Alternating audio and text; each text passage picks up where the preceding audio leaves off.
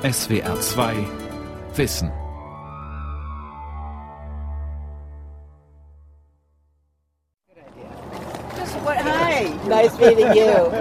Ein staubiger Parkplatz am Rand von Berkeley, Kalifornien. Dahinter wälzt sich der Berufsverkehr über die zehnspurige Interstate 580. Davor plätschert das Brackwasser der Bucht von San Francisco. Am Horizont die Skyline der Stadt mit der rostschutzrot lackierten Golden Gate Brücke. Auf diesem Parkplatz haben sich die Weed Warriors verabredet, die Unkrautkrieger. Ein engagierter Trupp freundlicher Rentner. Jeden Dienstag treffen sie sich, um Bachläufe oder Uferstreifen von wucherndem Grünzeug zu befreien, das dort nicht hingehört. Seit 20 Jahren organisiert Susan Schwartz diese Einsätze.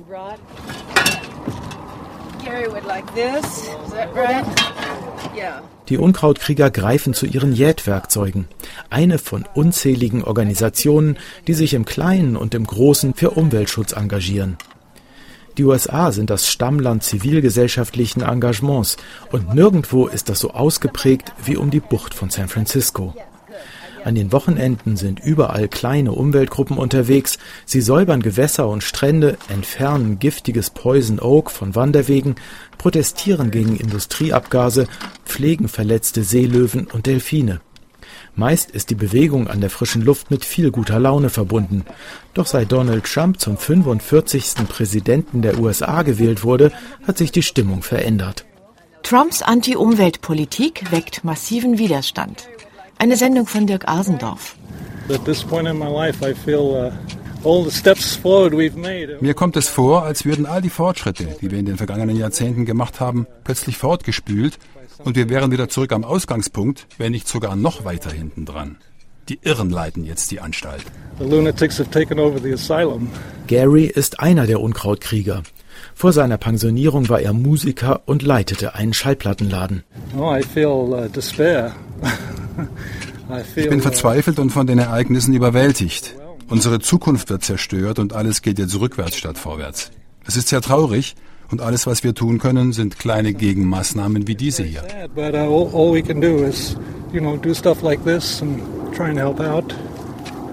Lange Zeit waren die USA Vorreiter im Umweltschutz. Der erste Nationalpark, die ersten Grenzwerte für Luft, Wasser und Bodenverschmutzung, bleifreies Benzin und der Cut fürs Auto. Stets waren die Vereinigten Staaten Europa voraus. Doch der Wind hat gedreht. Es begann 2001 unter Präsident George W. Bush mit dem Rückzug aus dem Kyoto-Protokoll und steigert sich mit dem Amtsantritt Donald Trumps zur dramatischen Kehrtwende. Jetzt geben Leugner des Klimawandels den Ton in Washington DC an. Grenzwerte werden gelockert, Kohle und Erdöl erleben eine Renaissance, sogar in Schutzgebieten soll gebohrt werden. Doch das Rollback stößt auf massiven Widerstand in Bundesstaaten an der Ost- und Westküste, bei Umweltaktivisten und sogar in großen Teilen der Industrie. I've come to Utah to take a very historic action to reverse federal overreach and restore the rights of this land to your citizens. Am 4. Dezember 2017 unterzeichnet Donald Trump zwei Dekrete. Sie machen den Schutzstatus für 85 Prozent des BSEs und die Hälfte des Grand Staircase Escalante Naturschutzgebiets im Wüstenstaat Utah rückgängig. Insgesamt 8000 Quadratkilometer. Das entspricht der Hälfte des Bundeslands Thüringen. Der Präsident schwärmt von einer großartigen Zukunft des Wohlstands und lässt sich von seinen Anhängern feiern.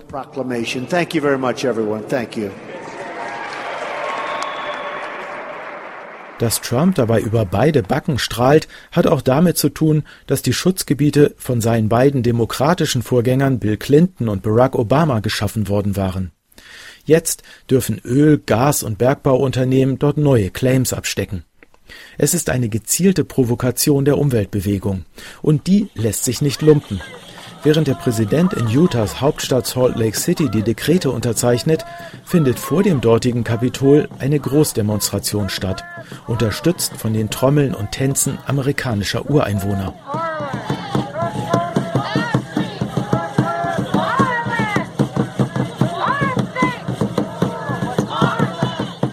Tatsächlich ist noch längst nicht entschieden, ob in den entwidmeten Schutzgebieten jemals ein Bohrturm aufgestellt werden kann. Denn indigene und Umweltorganisationen sind gegen die ihrer Meinung nach illegale Aneignung von Land mit hoher religiöser und historischer Bedeutung vor Gericht gezogen. Es dürfte der Beginn eines jahrelangen Rechtsstreits sein. Und gleich im ersten Prozess verbuchten die Kläger einen Schlüsselerfolg. Anfang Oktober 2018 entschied eine Bundesrichterin in Washington, D.C., dass der Fall nicht an Gerichte in Utah abgegeben, sondern weiterhin in der US-Hauptstadt verhandelt wird. Damit können sich die Kläger auf zahlreiche Präzedenzfälle berufen, in denen Washingtoner Bundesgerichte in der Vergangenheit zugunsten von Umweltorganisationen geurteilt hatten.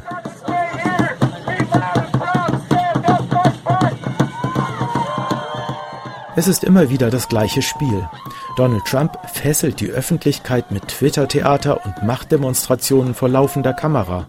Gleichzeitig arbeiten seine Leute systematisch an einem umweltpolitischen Rollback, im Großen wie im Kleinen. Ein paar Beispiele.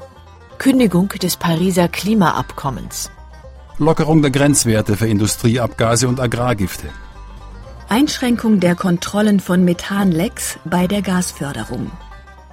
Weiterbau der unter Barack Obama gestoppten Keystone Pipeline für den Export von Öl aus kanadischem Teersand. Freigabe von Wasserläufen als Deponie für den Abraum aus Kohlebergwerken. Erlaubnis, Grizzlybären rund um den Yellowstone Nationalpark zu jagen. Rücknahme des unter Barack Obama verordneten Glühbirnenverbots. Insgesamt 46 gestrichene oder gelockerte Umweltvorschriften hat die New York Times im Juli 2018 aufgelistet, dazu weitere 30 Maßnahmen, die in Vorbereitung waren. Doch keine einzige hat bislang tatsächlich zu praktischen Konsequenzen geführt. Die meisten Änderungen sind noch nicht einmal in Kraft getreten. Judith Enck arbeitet seit Jahrzehnten an der Ostküste der USA als Umweltexpertin in staatlichen Institutionen. Almost all of those decisions are being challenged in court by state governments. US-Bundesstaaten und Umweltorganisationen sind gegen fast all diese Entscheidungen vor Gericht gezogen. Und dort haben sie großen Erfolg damit, Trumps Angriff auf die Umwelt zu bremsen. Klageverfahren spielen eine Schlüsselrolle für die Bewahrung der existierenden Umweltgesetze. Some of the existing regulations and laws that we have. Eine Übersicht der New Yorker Columbia Law School listet allein 650 Verfahren auf, die vor Bundesgerichten gegen die Aufweichung von Umweltschutzregeln anhängig sind. Dass sie fast immer erfolgreich enden, liegt daran, dass Trumps unerfahrenen Teams bei der Formulierung der aufgeweichten Regeln handwerkliche Fehler unterlaufen. Außerdem arbeiten sie bisher ausschließlich mit Dekreten und Verordnungen. Im Kongress ist noch kein einziges Umweltgesetz geändert worden, und es ist unklar, ob das überhaupt gelingen würde. Denn im Repräsentantenhaus hat die Opposition in den Zwischenwahlen im November 2018 die Mehrheit erobert. Und im Senat gibt es auch unter republikanischen Senatoren viele, die Umweltschutzregeln in ihrem eigenen Bundesstaat schon deshalb verteidigen würden, weil ihre Wiederwahl sonst unwahrscheinlich wäre. Umfragen zeigen, dass der Umweltschutz für eine große Mehrheit der US-Bürger nach wie vor höchste Priorität hat. Entsprechend selbstbewusst treten Umweltorganisationen, Wissenschaftler und Umweltjournalisten auf. Kurz vor den Zwischenwahlen versammelten sich knapp 1000 von ihnen in der Nähe von Detroit zu ihrem Jahreskongress. Tracking Trump, Trump verfolgen, war das Motto des Eröffnungsplenums. Dafür hatten sich die Umweltfreunde auch einen ihrer Feinde eingeladen. Der Anwalt Jeff Homestead hat die Kohleindustrie gegen den von Präsident Obama erlassenen Clean Power Plan vertreten. Der hätte zur Schließung vieler Kohlekraftwerke führen müssen. Doch auch Obamas Umweltdekrete wurden blockiert. Der Clean Power Plan konnte nicht in Kraft treten, bevor er Anfang Oktober 2018 vom Supreme Court endgültig gestoppt wurde. Ein Sieg der Kohlelobby. Doch ihr Anwalt, Jeff Homestead, überraschte die versammelte Umweltszene mit einem Angebot.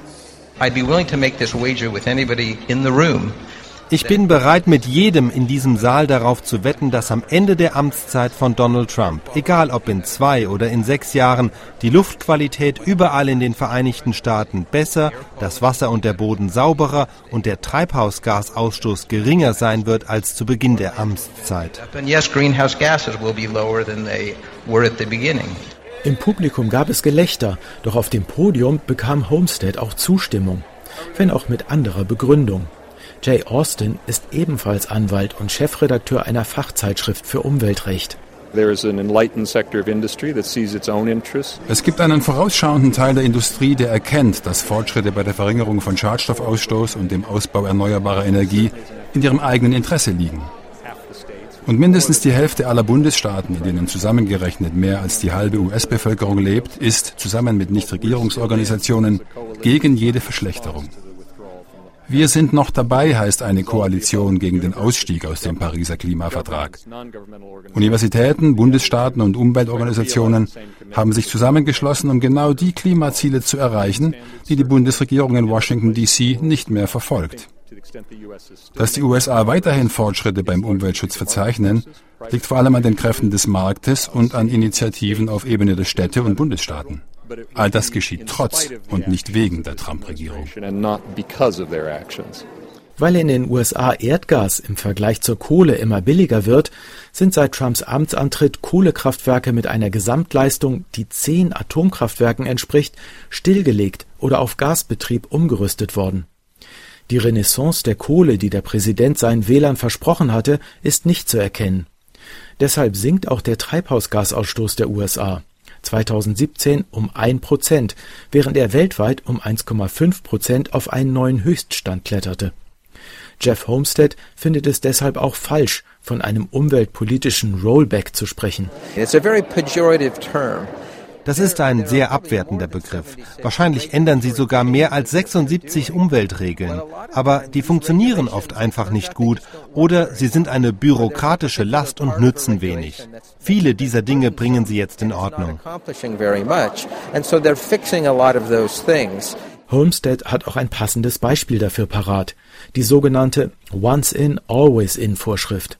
Sie besagt, dass Unternehmen auch dann den strengen Kontrollen für großindustrielle Luft- oder Wasserverschmutzer unterworfen werden, wenn sie ihre Emissionen mit neuen Filteranlagen längst reduziert haben.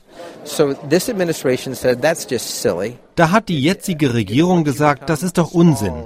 Wenn man nur noch ein kleiner Verschmutzer ist, dann sollte man auch nicht länger all diesen Nachweispflichten unterworfen sein. Also haben sie die Once-in-Always-in-Vorschrift zurückgenommen. Die Umweltorganisationen nennen das einen großen Rollback, der zu größerer Verschmutzung führe. Aber das ist nicht wahr.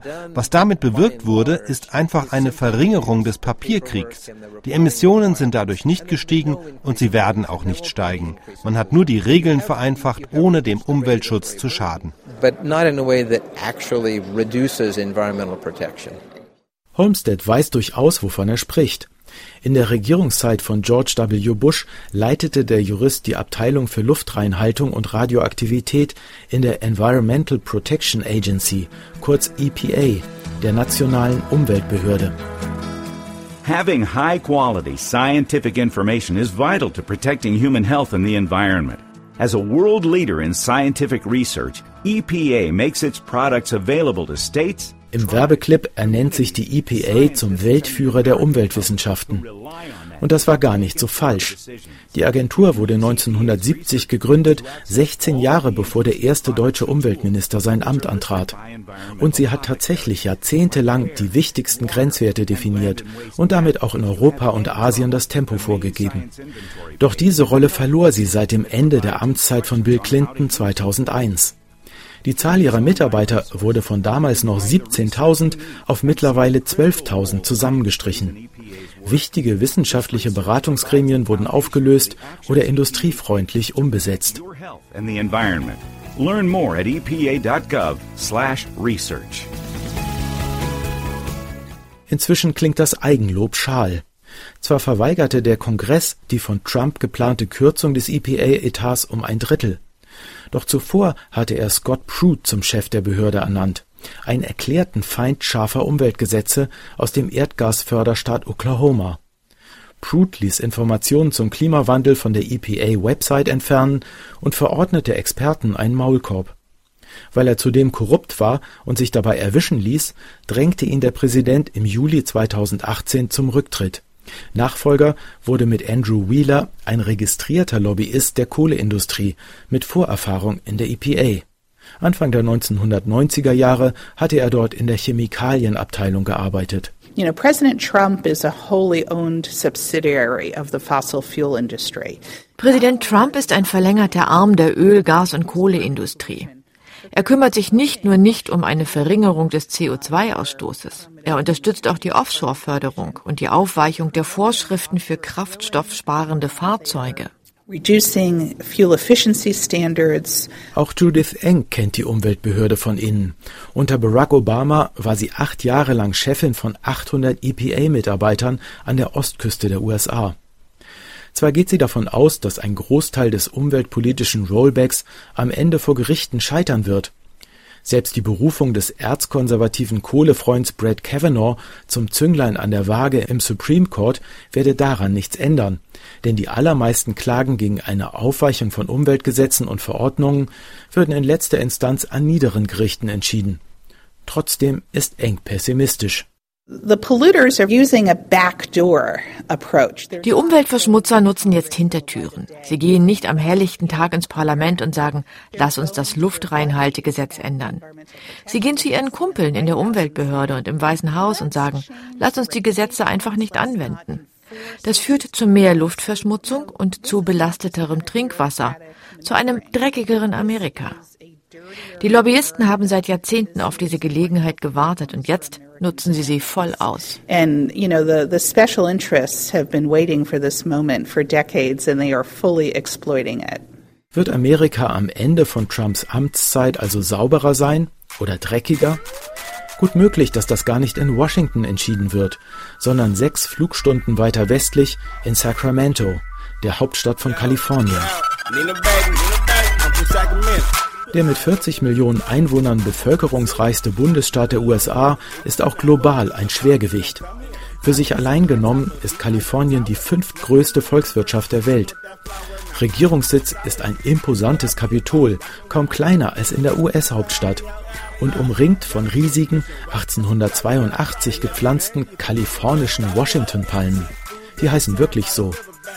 Einen Häuserblock entfernt werden sie vom 25-stöckigen Hochhaus der kalifornischen Umweltbehörden überragt. Fast 4000 Menschen arbeiten hier. Ganz oben hat Richard Corey sein Büro, der Chef des California Air Resources Board, kurz CARB. Ich bin absolut optimistisch. Kalifornien legt sehr großen Wert auf Gesundheitsschutz. Wir schätzen saubere Luft und arbeiten deshalb seit Jahrzehnten daran, unsere Fahrzeuge, den Treibstoff und die Industrie sauber zu machen. Wir reduzieren die Emissionen giftiger Stoffe und Treibhausgase. Trotzdem gehörten wir in den vergangenen Jahren zu den wirtschaftlich am schnellsten wachsenden Bundesstaaten. Wir ziehen Investitionen an und machen etwas daraus. Es ist der Beweis, dass strenge Umweltvorschriften und wirtschaftlicher Erfolg Hand in Hand gehen können. Gerade konnte Richard Corey verkünden, dass Kaliforniens Treibhausgasausstoß 2016 erstmals wieder unter das Niveau von 1990 gesunken ist. Damit erfüllt der Bundesstaat sein Klimaziel für 2020 schon vier Jahre vorher. Für die gleiche Wirtschaftsleistung wird in Kalifornien heute nur noch halb so viel Treibhausgas emittiert wie im Rest des Landes. Gute Stimmung herrscht auch einige Etagen tiefer. Dort wird gerade ein warmer Geldregen verteilt. 400 Millionen Dollar, die Kalifornien aus den Bußgeldmilliarden erhalten hat, die VW nach dem Auffliegen des Dieselbetrugs zahlen musste. Damit werden jetzt alte Schulbusse mit Dieselmotoren durch Elektrofahrzeuge ersetzt. Elektro-Lkw für Kurzstreckentransporte in Häfen und Güterverkehrszentren angeschafft und tausende Ladesäulen installiert. Schon heute sind fast eine halbe Million Stromer auf Kaliforniens Straßen unterwegs. Fünfmal so viele wie in Deutschland. Um die immer strengeren Vorschriften, mit denen Kalifornien die Autoindustrie in die Elektromobilität zwingen will, tobt ein erbitterter Streit mit der Regierung in Washington. Trump hat nämlich versprochen, die von Obama festgelegte schrittweise Verschärfung der Abgasgrenzwerte ab 2020 einzufrieren. Doch Kalifornien bleibt bei den ursprünglichen Vorgaben. 19 weitere Bundesstaaten an der West- und Ostküste haben sich angeschlossen. Zusammen stehen sie für fast die Hälfte aller Autos in den USA. Und sie haben die Automobilindustrie auf ihrer Seite. Climate change and all the things that go with it are really human rights issues. The cost of believing it's not real is just too high. If we continue to be part of the problem rather than part of the solution, what kind of example are we setting for our children? Beim Klimawandel geht es auch um Menschenrechte. Wer glaubt, er sei nicht real, zahlt einen viel zu hohen Preis, sagt Bill Ford, Urenkel und Nachfolger des Firmengründers Henry Ford. Das Reklamevideo ist die Antwort des zweitgrößten amerikanischen Autoherstellers auf die Versuche der Trump-Regierung, Abgasgrenzwerte aufzuweichen. Auch aus anderen Industriebereichen ist Ähnliches zu hören. Dahinter steckt eine simple Erkenntnis.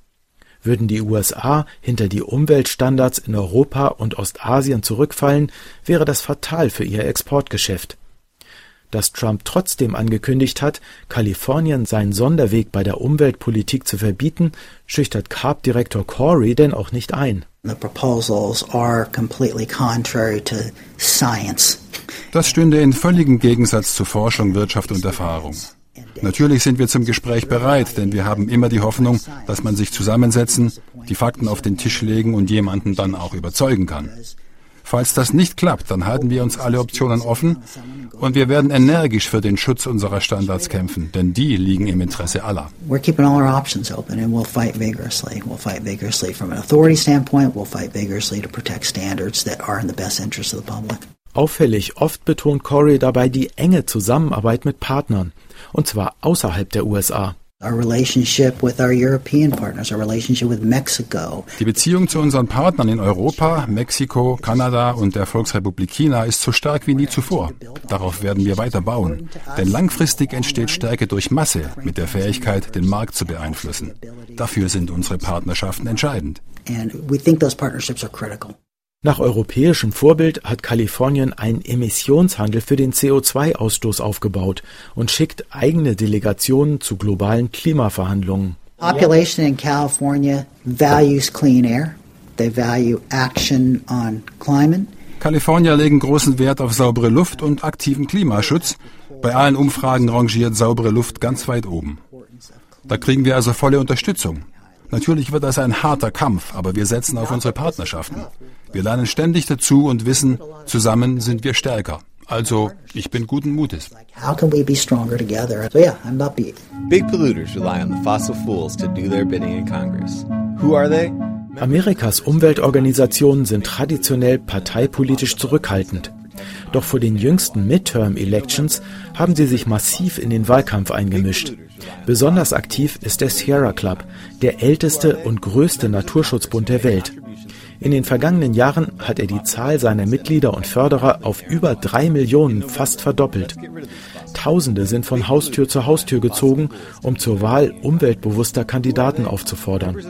Und einen Teil seines Jahresbudgets von über 100 Millionen Dollar hat der Sierra Club in eine TV-Kampagne gegen sogenannte Fossil Fools investiert namentlich genannte Politiker, die Geld von der Öl- und Kohleindustrie annehmen und im Kongress dann für deren Interessen stimmen. In November, let's get rid of these fossil fools. Anne Woiwode war von 1980 bis 2011 Direktorin des Sierra Clubs im US-Bundesstaat Michigan. Der Zulauf, den ihre Umweltorganisation in jüngster Zeit erlebt, erinnert sie an den Beginn der Umweltbewegung Ende der 1960er Jahre.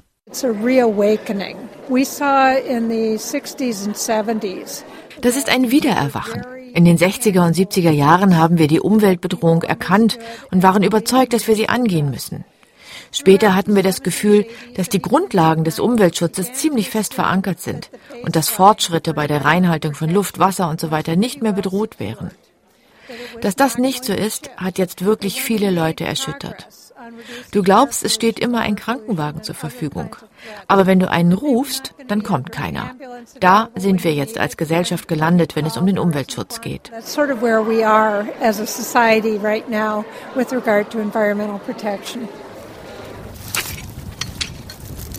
Anders als zu Beginn der Umweltbewegung vor 50 Jahren ist das Wissen um ökologische Zusammenhänge heute sehr groß. Das gilt auch für die Weed Warriors, die regelmäßig ausschwärmen, um die Ausbreitung invasiver Pflanzenarten rund um die Bucht von San Francisco zu bekämpfen. It's not that we hate non-natives. Es ist nicht so, dass wir invasive Arten hassen würden, aber manches müssen wir unter Kontrolle halten. Kalifornien hat ambitionierte Klimaziele und ich weiß nicht, ob wir die bei so vielen Waldbränden noch erreichen können. I don't know whether we can meet them. Susan Schwartz, die Anführerin der Unkrautkrieger, weiß, wie die kleinen Aktivitäten ihrer Rentnergruppe mit dem großen Thema Klimawandel verbunden sind. Pampas gets very large, has tall, beautiful plumes that send their seed everywhere. Pampasgras wird sehr groß und die schönen Blüten verteilen ihre Samen überall. Es ist ein potenzieller Brandherd. So etwas gehört einfach nicht direkt neben die Autobahn. Pampasgras bietet auch keinen Lebensraum für heimische Tierarten. Deshalb entfernen wir es. Was wir auch bekämpfen, ist Mittelmeerginster. In Südeuropa ist er weit verbreitet. An die Bay kam er in den 1850er Jahren mit dem Goldrausch. Die Neureichen haben ihre Gärten damit aufgehübscht.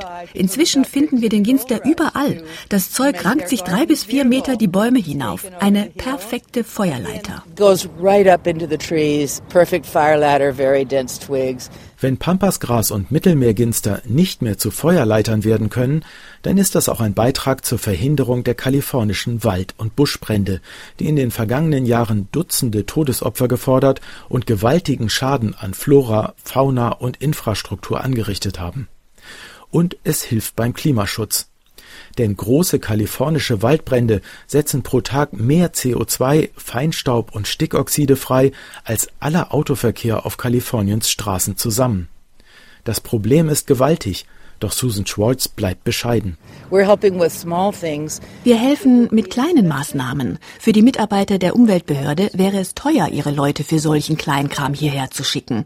Aber wir Freiwilligen gehen auf die Knie, um die Wurzeln der Wildkräuter mit auszugraben. Arbeiter mit großem Gerät würden so etwas nicht machen.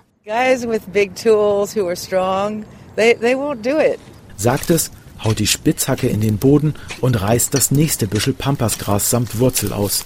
Der Unkrautkrieg erfordert im Kleinen wie die Umweltbewegung im Großen einen langen Atem, weit über die Amtszeit eines Donald Trump hinaus. After, let's say, 10 years, Ganz wird man den Mittelmeerginster und das Pampasgras nie loswerden. Aber wenn wir das zehn Jahre so machen, dann wird die Bekämpfung allmählich ziemlich easy. Pretty easy.